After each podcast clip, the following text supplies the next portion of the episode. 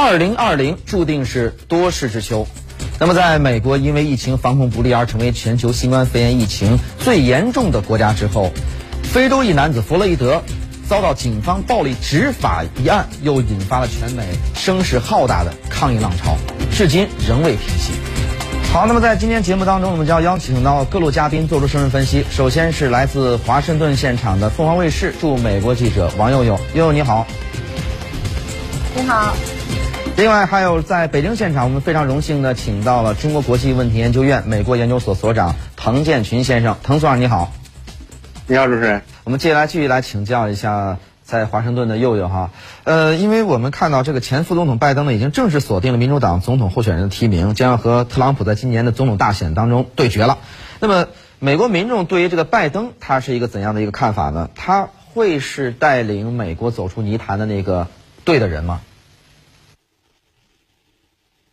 虽然由于在疫情期间呢，其实对这个美国大选的影响非常大，因为所有的活动呢都必须转为线上。那我周围的很多朋友有时候会说，那现在拜登到底在疫情期间到底在干什么？嗯，其实呢，因为他一直都没有出家门，并且呢是在家呢，有时候会发布一些视频、一些竞选视频，并且呢一直向他的选民呢发一些邮件，希望他们对他的这个竞选进行宣传以及支持。那其实是在最近的一段时间，拜登才突然出现，并且呢，拜登第一次出现的时候呢，是在这个呃，是在在上在上上一个长周末的时候，是一个美国的节日，他当时呢是到这个美国的退伍军呃退伍军人这个献为他们献花。那他当时出现的时候呢，也是戴了一个黑色的面罩，是一个布置的面罩。当时呢，他这个出场呢，也是被特朗普嘲笑了半天。特朗普说，呃，转发了一个别人的推特，说这就是为什么我不戴口罩。那他的意思就是说，因为拜登戴口罩看起来实在是太糟糕了。那我们看拜登呢，其实在那之后呢，他也是一直就是陆陆续续的参加一些活动，他也是会出席一个像是呃弗洛伊德的一个纪念活动。那我们可以看到呢，特拜登在一个活动中呢，还是单膝跪地向这个弗洛伊德之死呢表示一个悼念。那整个呢，其实呃，拜登可以看出来，他现在是慢慢的出来进行一些竞选活动。那到底呢，他这个美国民众对他是一个什么态度呢？现在还不是特别的清晰。因为拜登首先他获得这个，他还没有完全的被正式的提名。那也就是在呃八月的时候，他将会被正式的提名。在这个正被正式提名之前呢？他还是一个假定的一个候选人，那他当然了，因为其他候选人已经退出了，所以呢，大家都知道他将是民主党总统候选人。但到之前为止呢，包括像是他还有一些有力的竞争对手桑德斯之类的，那他们当时呢也是有占了一些美国很大的一个呃选民的一个舆论。那现在呢，完全这个民主党的焦点都集中在拜登之后，那拜登到底会有什么样的表现可以？真的抓住选民心呢？我们现在还没有观察到，我们也只能说在这里继续观察。好，我们还需要拭目以待。好，最后一个问题抛给在北京现场的滕建群所长。呃，同样的问题啊，时势造英雄。美国面对这样的一个困局的时候，理应应该出来一个特别的人带领美国走出困局。呃，不知道特朗普会不会是？可能也现在很多乱局本身就是他造成的。那么您觉得拜登会是那个人吗？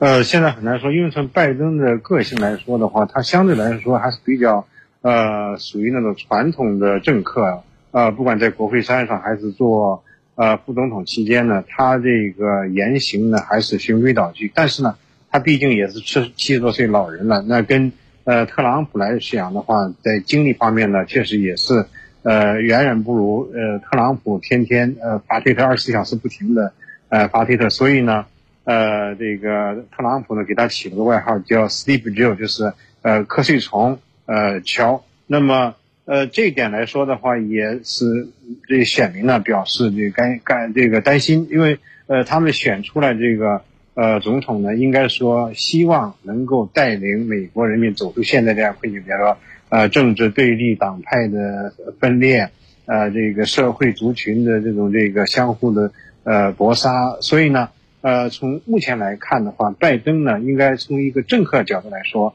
呃，他会呃玩的呃循规蹈矩，保持自己政治正确。但是呢，呃，特朗普不是一个呃纯粹玩政治人，他更多的呢，呃，会出一些这个呃这个歪门邪道来对跟呃特朗跟这个自己对手拜登来进行这种对对决。呃，包括我们看到，实际上特朗普在去年的时候已经呃下手对于这个呃拜登下手，不让这个乌克兰呃总统泽连斯基。呃，对拜登父子在乌克兰的一些这个所谓的丑闻呢进行调查，所以特朗普呢准备是很充分，信心满满。那么，呃，拜登如果说还这么温文尔雅尔雅的出战，我相信在未来，包括这个呃两党这个大选呃结束之后，那么进行一对一面对面的这种这个呃对决的时候呢，呃，我相信拜登呢可能真的干不过特朗普。好，感谢滕建群所长的分析，也感谢王友友从华盛顿带来的报道。